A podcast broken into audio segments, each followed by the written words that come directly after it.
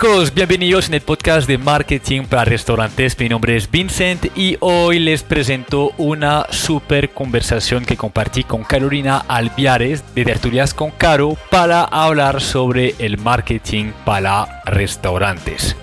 Para contextualizarles, hace más o menos un mes tuvimos una, un live de Instagram con, con Carolina y tuvimos muchos problemas de, internet, tanto que la conversación no quedó eh, guardada.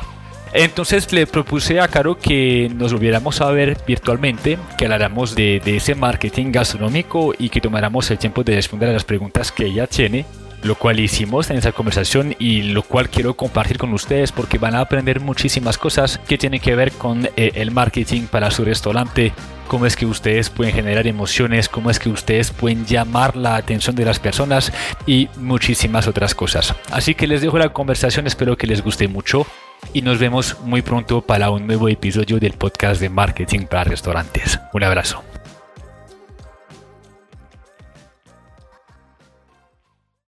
Bueno, querían, voy a un poquito a introducir eh, el contexto para que quienes nos van a escuchar entiendan por qué estamos aquí tú y yo.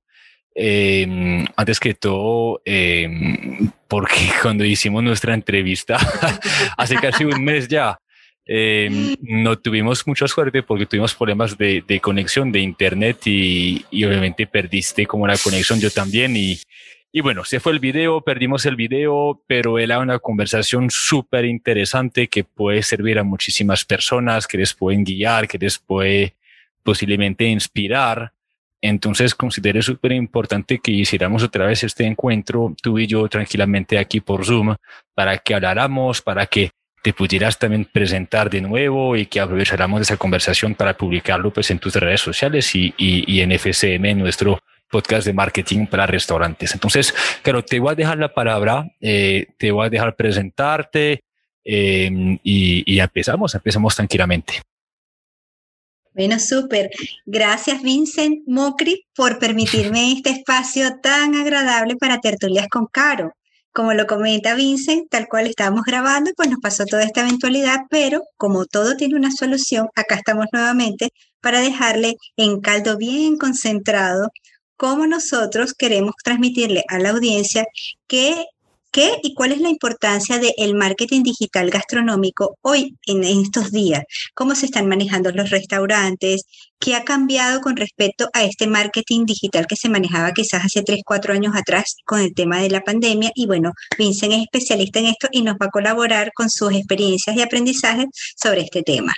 Este espacio es para ti, Vincent. Excelente, me encanta la atención, aprovechémosla. Bueno, entonces, eh, cuéntame tú, ¿qué, ¿qué, quieres saber? ¿Cómo te puede ayudar? ¿Qué, qué dudas tienes que te gustaría que, que habláramos específicamente eh, ese día? Bueno, ese día estuvimos conversando acerca de los desafíos y oportunidades que tenía la, el sector gastronómico en cuanto al manejo de su marketing digital. ¿Qué ha pasado? ¿Qué cambios han habido y qué oportunidades ves tú? Muy bien. Eh, cambios, pues mira, yo creo que primero cuando hablamos de, de marketing digital, eh, tenemos primero que familiarizarnos con ese concepto de, de atención de, del consumidor. Es decir, que hoy en día y, y en cualquier negocio, en cualquier industria, eh, debemos de entender que el consumidor o nosotros, el ser humano, es bombardeado de información constantemente, ¿sí? Eh, en el celular, en la calle, en la misma, en la misma casa, en el televisor, en el computador, etcétera, ¿sí?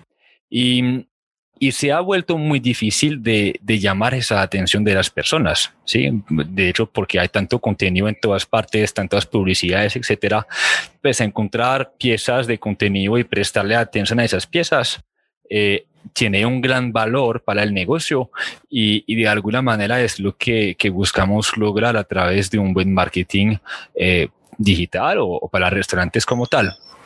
Lo que sucede, eh, y más ahora con el tema de la pandemia, es que las personas eh, están empezando ya a, a, conectar muchísimo menos con el producto y muchísimo más con las marcas. Es decir, que la medida en la que una marca puede llamar la atención de la gente en, redes sociales, por ejemplo, eh, depende de que también comunica de la calidad de su contenido, de qué, tan, qué tanto valor aporta a, su comunidad.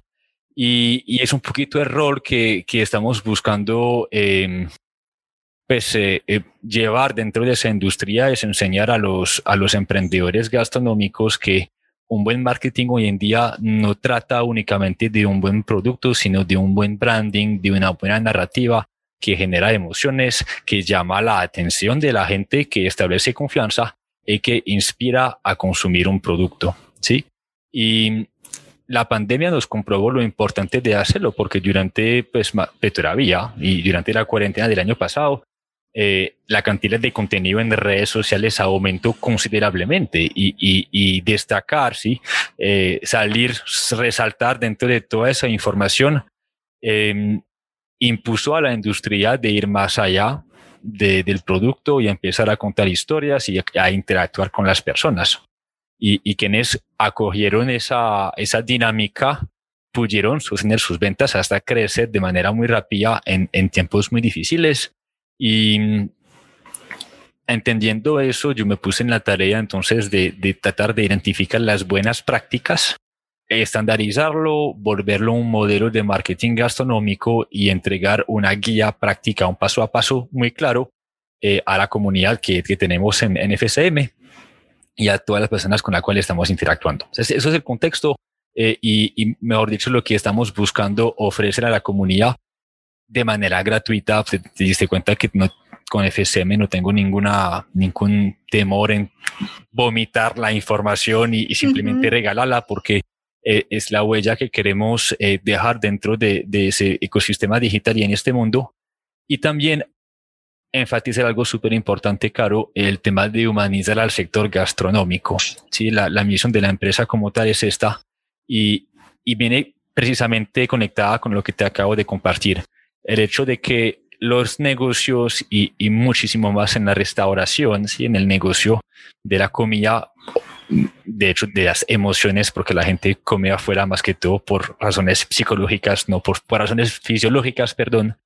Em, hemos olvidado de valorar eso, hemos olvidado de cuidar al ser humano, de, de considerar que detrás de una venta se encuentra una persona con sentimientos, con emociones, con aspiraciones, etcétera, y, y, el marketing que estamos promoviendo, que es un marketing de marca, un marketing, pues un branding, eh, permite lograr eso. Entonces es todo eh, eso que estamos buscando como integrar a las personas y, y dejar nuestra huellita en sus emprendimientos.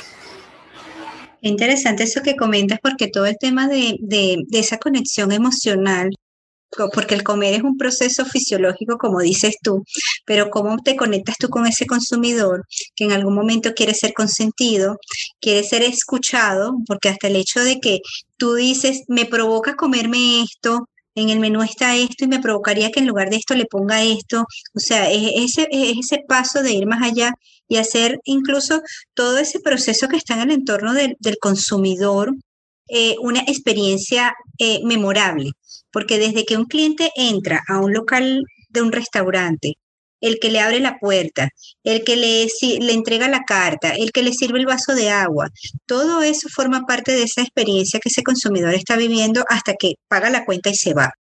Y después viene como el proceso del postventa, porque ese postventa es aquello que el consumidor sigue viendo y conectándose a través de la parte digital con ese cliente, con ese restaurante, perdón, y dice, wow, aquí fue donde yo estuve, aquí comí rico, inclusive puede decir, voy a, postear hasta la foto que me tomé con la familia o con la comida. Entonces eso es un proceso que, que definitivamente antes no tenía esa importancia o, o, lo que era el marketing digital gastronómico no era tan nombrado como lo es hoy en día. Hace 20 años tú no hablabas de marketing, ni siquiera, no digital porque no existía lo digital, pero no hablabas de marketing gastronómico. tú hablabas de mercadeo para las grandes clientes, las grandes empresas, pero ¿y qué pasaba con este comensal? O sea que me parece súper interesante lo que dices. Y, tú que estás en este día a día, ¿qué diferencia puedes catalogar sobre lo que es el marketing digital gastronómico versus el marketing digital para cualquier otra categoría?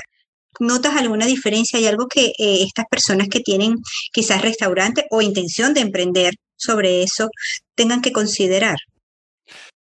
Mira, yo creo que, que, la ciencia realmente es la misma, porque el marketing a fin de cuentas es conocer a tu mercado objetivo conectar con él, con, con las estrategias, eh, inspirarlo, motivarlo, crear una relación sí, comercial y, y, concluir en una venta. De hecho, ni siquiera concluir, porque después de la venta hay una relación sostenible que se tiene que crear. Eh, en el mundo de la, de la comida, ese, esta ciencia lo tenemos que, que aterrizar eh, con prácticas de, de restauración de, de comida. Eh, nosotros, mira, para, para que, eh, como, como dijiste, esa ciencia de alguna manera es súper, súper nueva. De hecho, no hay mucho contenido sobre eso y es la razón que insistimos porque lo, lo que estoy buscando es, es de estandarizar la, las ciencias de marketing para restaurantes. Entonces, como te decía, que es la misma ciencia que cualquier industria, lo aterriza a un contexto gastronómico y yo le creé cinco fundamentos. Eh, primero, como cualquier tipo de marketing es, o cualquier industria, una vez más, eh, es el primer fundamento de, de, de, entender las necesidades de los consumidores, es decir, no únicamente la necesidad de comer, sino eh, referirse a la, a la, pirámide de Maslow. Eh, hice un artículo sobre eso súper interesante que comprueba realmente que lo que busca el consumidor en un restaurante tiene más que ver con eh, necesidades de afiliación, de necesidades sociales, pero también necesidades de, de, reconocimiento, es decir, la necesidad de sentirse importante, sentirse valorado, de hacer parte de un grupo de personas, de sentirse exitoso, sí, el, el, el hacer, pues, sentirse importante una vez más. Entender eso y, y con eso eh, empezar a encontrar maneras de llamar su atención y tocar sus fibras. Es ahí que el tema del branding entra en juego en ese segundo fundamento aprender a llamar la atención, lo que te comenté a principios de la, de la conversación, donde a través de una buena marca, buena narrativa eh, y buena estrategia, tú logres conectar con los valores de tu mercado objetivo, con los sentimientos e identidad de tu mercado objetivo, llamar su atención y en este caso empezar a crear y establecer el tercer fundamento que es la confianza. Entonces, eh, al llamar la atención, buscamos en un tercer tiempo establecer confianza con esa persona, una relación, interactuar con ella. En medios digitales es fácil, depende del contenido y de tu narrativa, que también comuniques con él. Y, y vas a ir inspirándolo, vas a seguir como fomentando esa confianza, eh, conectando aún más con sus valores, con su manera de pensar, con su identidad, eh, para finalmente lograr o llegar al cuarto fundamento que es llamar a la acción que tiene menos que ver con vender, sino como eh, más bien inspirar y motivar a la gente a consumir tu experiencia o visitarte. Yo no, okay. mira lo que, lo que hablabas ahora de, de ese marketing tradicional que es como compra ya, eh, venga ya, compra uh -huh. eso. Eso hoy en día, ese tipo de comunicación está como alejando el consumidor, porque ya al consumidor no le gusta que, que le digamos lo que tiene que hacer él quiere tomar sus decisiones y quiere sentirse inspirado porque hay tanta competencia, tantas cosas y él se vuelve tan más, pues, más y más exigente.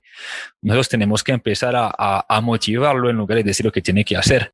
Entonces, ahí que muchas cosas de marketing gastronómico entran en juego porque nos damos cuenta que las estrategias no tienen que ser grandes cosas, grandes campañas, ni nada de eso. Al contrario, es darle razones a esa persona de consumir el producto, de visitarle el establecimiento, por ejemplo, creando un nuevo producto, creando experiencias. O sea, hay muchísimo, hay muchísimas maneras de crear eh, momentos que motiven a la gente a visitar y por lo tanto llamar a la acción para que esa persona se motive a visitar el punto de venta. Sí. Eso migra luego al, al cuarto fundamento. Sí, es el cuarto eh, mentira, el quinto fundamento. El quinto es el que viene. Uh -huh. eh, que es el último, que es cuidar su experiencia. Decir, eh, de, ah, perdón, enseguida te comento lo de la analogía de la cola del océano que hablamos la vez pasada, que puede ser muy interesante. Uh -huh. Yo creo que eso puede ser y, y lo resumen bien todo. Eh, pero bueno, experiencia del cliente, cinco fundamentos es asegurarse que toda la expectativa que se creó, toda la comunicación que se hizo realmente cumpla con lo que, pues, con lo que vendimos en redes sociales y que esa persona realmente se sienta bien y, y perciba emociones positivas que, como dices, genera un buen recuerdo y por lo tanto lo fideliza. Y, y como una pareja, sí, eh, debemos de cuidar esa relación así después que la persona se vaya del establecimiento para que esa persona se vuelva un embajador, una persona que recomiende la experiencia a las demás personas y que se vuelva nuestro, nuestra mejor herramienta de marketing. ¿sí? Y eh, para resumir eso, hubiera empezado con eso, perdón, es que eso lo resume todo, la analogía del océano y el acuario.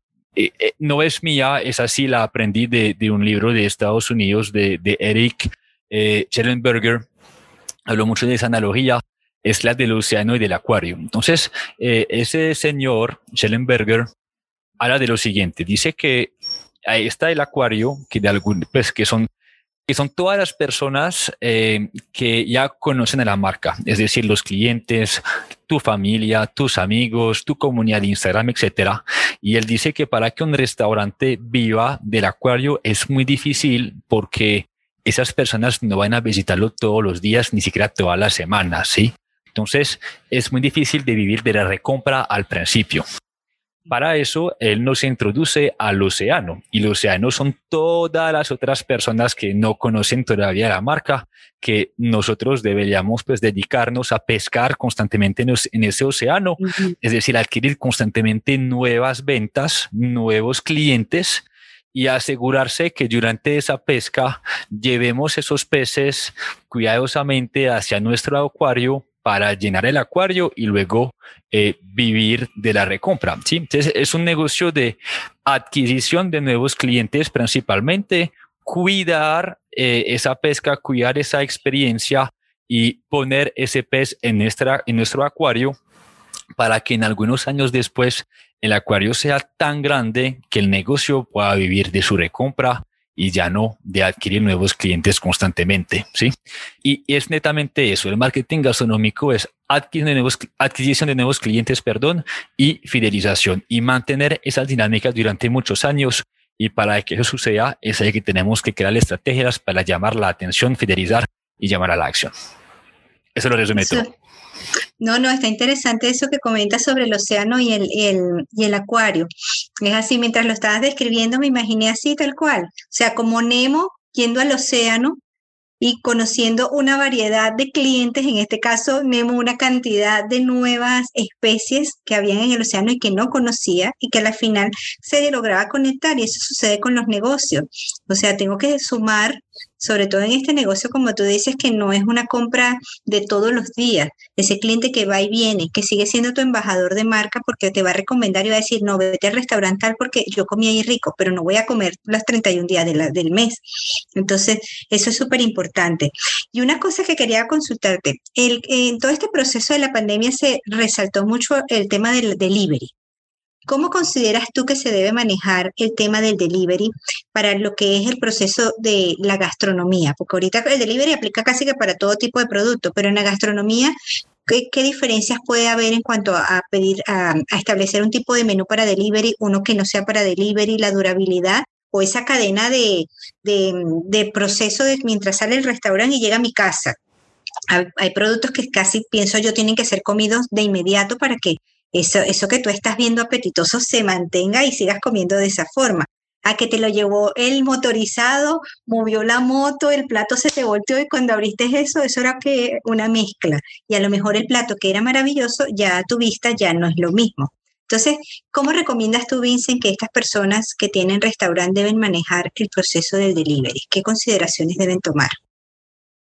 Bueno, primero todo lo que te comenté frente al tema de los cinco fundamentos eh, aplica perfectamente para el tema del delivery. ¿sí? Si, una persona se dedica a hacer eso, podrá conseguir clientes. Pero también em, algo muy importante es escoger los buenos productos porque hay muchos productos que tenemos eh, en una carta, por ejemplo, en un menú, pero no todos son aptos para el domicilio. ¿sí? Eh, en el domicilio pasa algo muy interesante, eh, es que la necesidad de una persona que pida domicilio y así toca un poquito más la necesidad fisiológica de comer por razones de practicidad, sí, eh, también por razones de antojo, porque ahora eh, puede, pues podemos recibir nuestros antojos directamente en la casa. Y, y existe un punto de tensión muy importante que es esa espera, cuánto tiempo se va a demorar esa comida para llegar a mi casa y para yo consumirla. Y entre menos nos demoramos a, llevar esa comida y entre más bonita es cuando llega, eh, más generaremos una buena experiencia. Y, eso sugiere en este caso que el producto obviamente sea apto para domicilios, es decir, no únicamente que sea transportable, sino también que se pueda eh, producir rápidamente, que pueda mantener su estado durante este viaje y que pueda llegar de buena calidad en la casa del consumidor para una buena experiencia. Entonces, ahí lo que, lo que recomendamos mucho, de hecho yo escribí un libro sobre eso, Caro, que se llama Domicilios para Humanos. Eh, una de las recomendaciones es hablar, eh, perdón, familiarizarnos, perdón, con la experiencia del cliente, es decir, ponerse en los zapatos y en la piel de esa persona que pide a domicilio y preguntarse qué es, qué es lo que esa persona va a vivir al pedir un domicilio. Desde el momento que nazca la necesidad de comer, de pedir el domicilio, hasta que la persona la consuma el producto. Y, y cuando tomamos el tiempo de analizar eso, encontramos muchos puntos de contacto, es decir, interacciones que ocurren entre el consumidor y la marca, como por ejemplo el momento de pedir el domicilio. Eh, ahí, por ejemplo, aunque es una transacción digital, la, la, parte de hospitalidad, de servicio al cliente cuenta mucho, rapidez de respuesta, calidad de la respuesta, guiar el proceso de compra, muy importante si es un domicilio propio, por ejemplo, eh, que sea ágil, que los métodos de pago sean fáciles, obviamente, no sean, no sean complicados.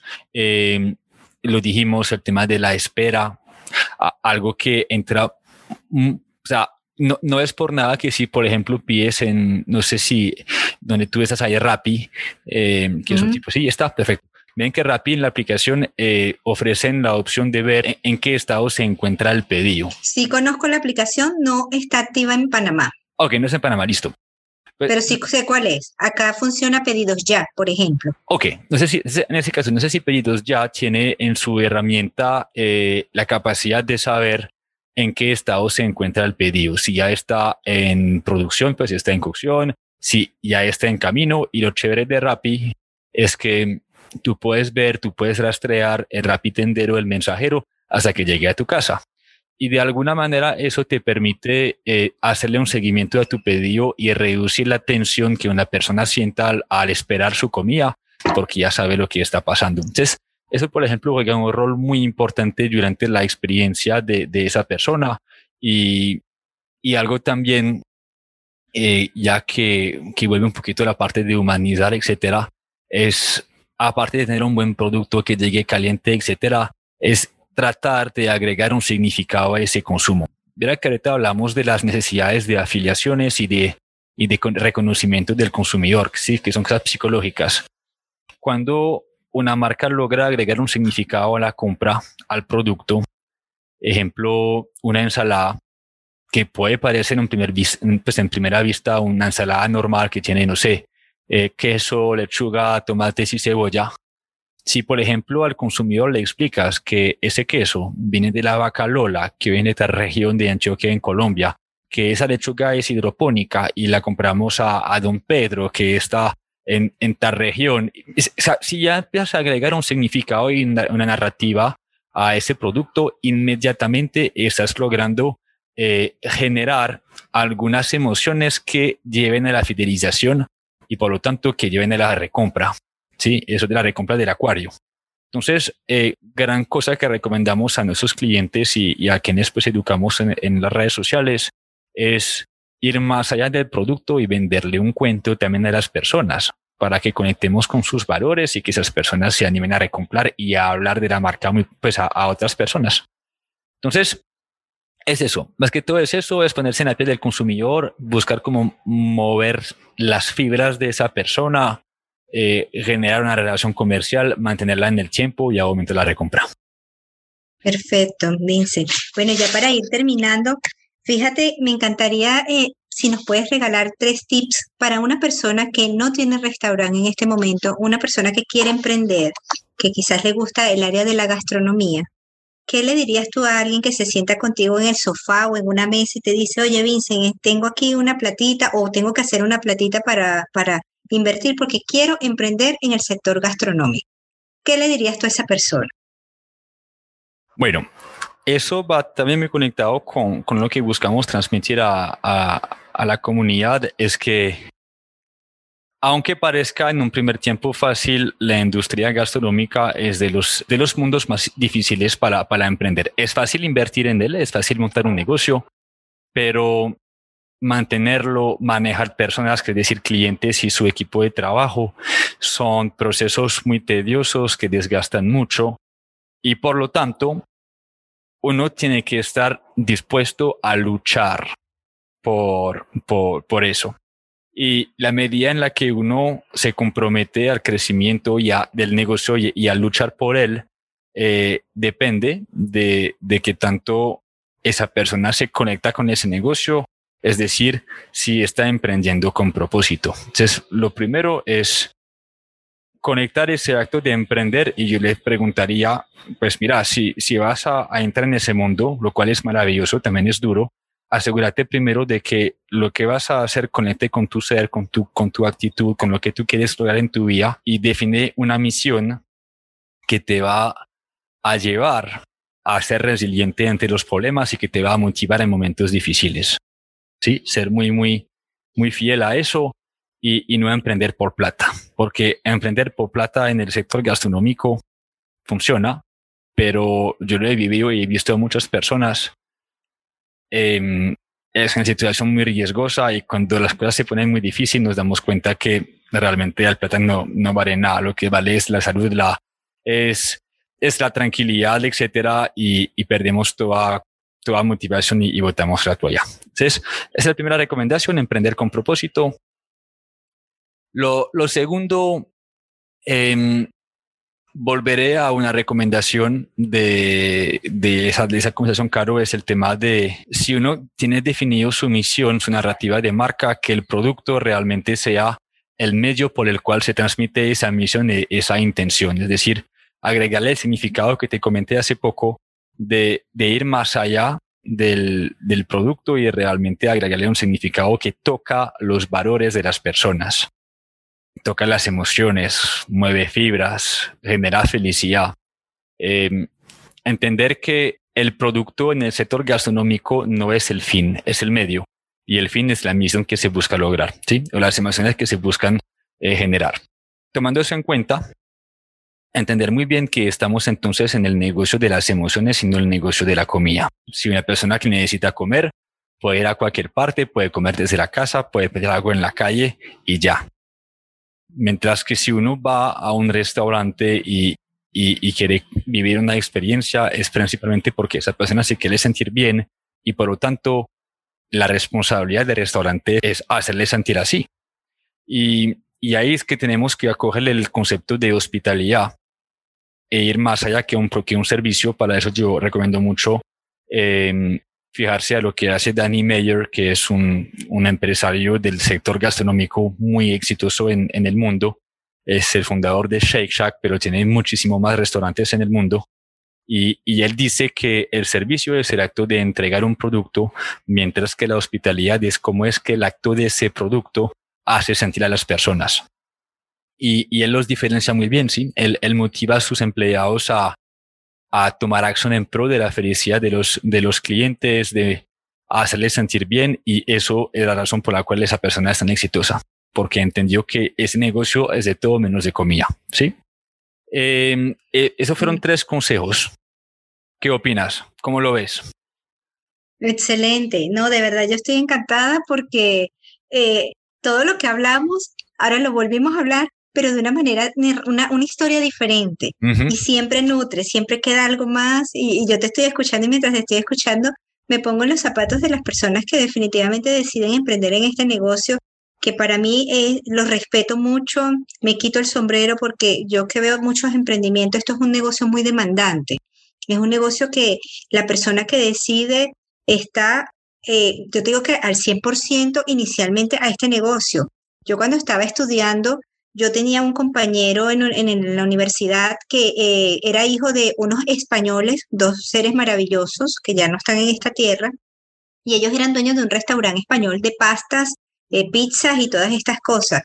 Y yo llegué a ver el, el, el, la pasión y la cantidad de horas que le dedicaban estos señores a su restaurante, de llegar a las 4 de la mañana para recibir a los señores de las frutas, de las verduras, y el comensal llega, ponte tú a las 7 de la noche a cenar, pero la vida de estos seres que trabajan en el sector gastronómico comienza desde las 3 y media, 4 de la mañana, que están detrás de esa cocina recibiendo, los dueños sobre todo y, sus colaboradores recibiendo verduras, recibiendo frutas, que vamos a cocinar, cómo se va a hacer el, proceso del cuidado de los alimentos, incluso que son detalles que para nosotros los comensales no los vemos, pero cómo es el proceso de, del cuidado y de la cadena de frío, de todo ese proceso de los alimentos. Eso conlleva tiempo, eso conlleva una pasión. Entonces yo soy partidaria que no todo el mundo está para emprender en el sector gastronómico. Eso tiene que ser algo que realmente apasione lo que tú decías, el propósito, esos tips de, saber, ¿es esto lo que me gusta? ¿Es en lo que me el primer resbalón me voy a voltear y voy a decir, esto no es lo que quiero? Porque definitivamente es mucho lo que tienes que poner en este tipo de sector. Hay otros emprendimientos que definitivamente tienes que poner alma, cuerpo y corazón, pero este particularmente eh, es diferente. O sea, eh, es, un, es un proceso de, diferente. Y más, imagínate si el dueño es el chef o la, o la chef. O sea, eso me imagino tú que estás en ese día a día, eh, esa cocina, ese es su segundo hogar, esa es su pasión y esa es su huella digital. Así lo veo yo desde afuera, que no soy ni cocinera, ni chef, ni nada, pero escucho tantos emprendedores y cuando escucho el sector gastronómico que me dicen, es que quiero montar una cocina, digo, piénsalo bien, porque esto es el emprender es un estilo de vida y emprender en el sector gastronómico es sumar otra demanda que te va a pedir a ti como dueño de negocio. Entonces, tienes que estar preparado para eso. Y eso nos va a llevar a una cuarta recomendación bonus ya para, para hacer algo. ¡Ah, excelente! Mira, también eso es un tema de estandarización. O sea, el negocio de la comida debería ser un negocio delegable. Y, y sabes que yo creo que muchas personas se pierden. Eh, la comida Obviamente, pues hay muchos chefs que son muy creativos, muy talentosos y, y, que llevan esa chispa en la sangre, pero deben también tener la capacidad de, de aterrizar sus recetas y poder delegarlas a las personas. Y sea un chef, sea un dueño de negocio, entre más estandariza sus procesos, más los escribe, más los tiene apuntados, más tranquilidad tendrá eh, para delegar ese proceso a las personas y poder empoderarlos a, pues a, replicarlo, ¿sí? Y es ahí que un emprendedor logra a disociarse de, de la operación y empezar a regalarse tiempo, regalarse tranquilidad, regalarse realmente un momento para dejar de trabajar en su negocio, sino trabajar sobre su negocio y, y volver a ser el visionario que uno es al principio que se goza la creatividad, que innova, que crea experiencias. Sí, o sea, es, realmente tener la capacidad de salirse del negocio, poder delegar y poder comprarse esa tranquilidad que el emprendedor necesita para innovar y, y hacer crecer su operación a, futuro y sus ventas. Eso, eso es la recomendación. Súper interesante porque para, para cerrar el punto, fíjate que pienso que eso va atado a ese autoconocimiento que tenemos que tener como seres humanos porque en la medida que te autoconoces vas desligándote del ego. Cuando somos emprendedores o dueños de negocios sentimos que primero nadie lo hace, y digo decimos porque todos somos seres humanos, nadie lo hace como tú, quieres controlar todo, quieres estar metido en toda la operación, que eso al inicio está bien porque tú tienes una visión de, dueño de negocio y ves todo y dices, ya yo sé cómo funciona mi negocio. Pero eso que tú dices eh, debe ser el futuro de ese negocio. Yo me desligo, yo entrego, gestiono, del ego y todas esas personas que quedan allá adentro son embajadores y llevan el ADN de mi negocio como si yo estuviera presente. Eso me parece tremendo consejo. Y bueno, una vez más, mi querido Vincent, quiero agradecerte tu tiempo, tus conocimientos, tus aprendizajes que lo hayas compartido aquí en primera persona con nosotros. Aquí pues este espacio es para ti como siempre y voy a compartir todos estos tips que nos has dado en Tertulias con Caro porque voy a retomar nuestro post de la vez pasada para volverlo a poner. Así que agradecida, muchas gracias, te envío abrazos de colores, bendiciones y acá estamos a la orden en Panamá para lo que necesites. Para ti también. Un abracito y gracias por tu confianza. Gracias, que estés muy bien. Chao, chao, Caro. Gracias. Chao.